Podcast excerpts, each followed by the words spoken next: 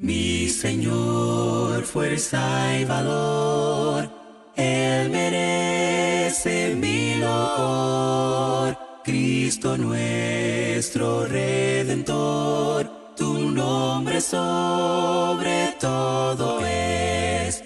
Gloria a Dios, nuestro guerrero. Buenos días.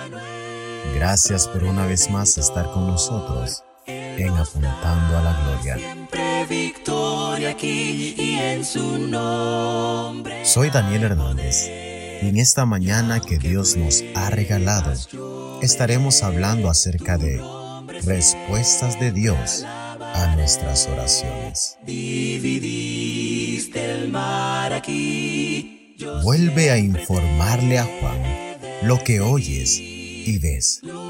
Los ciegos reciben la vista, los cojos andan y a los pobres es anunciado el Evangelio. Esta fue la respuesta de Jesús a la agonizante pregunta de Juan desde el calabozo de la duda. ¿Eres tú el que había de venir o esperamos a otro?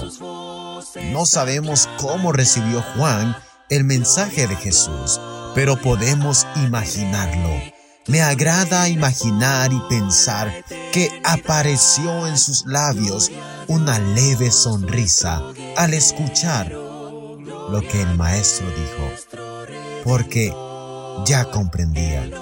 No era que Jesús permaneciera en silencio, era que Juan había estado esperando la respuesta que no debía esperar.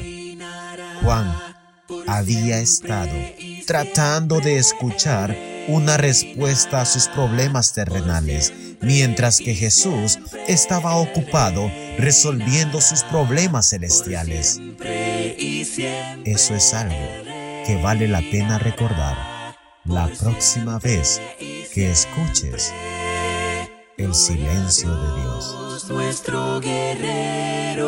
Primera de Juan, capítulo 5, versículo 14 y 15 dice, esta es la confianza que tenemos en Él, que si pedimos alguna cosa conforme a su voluntad, Él nos oye.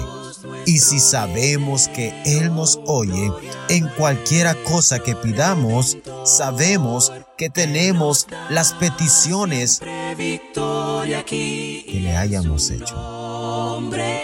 Dios te guarde en este día. en su nombre.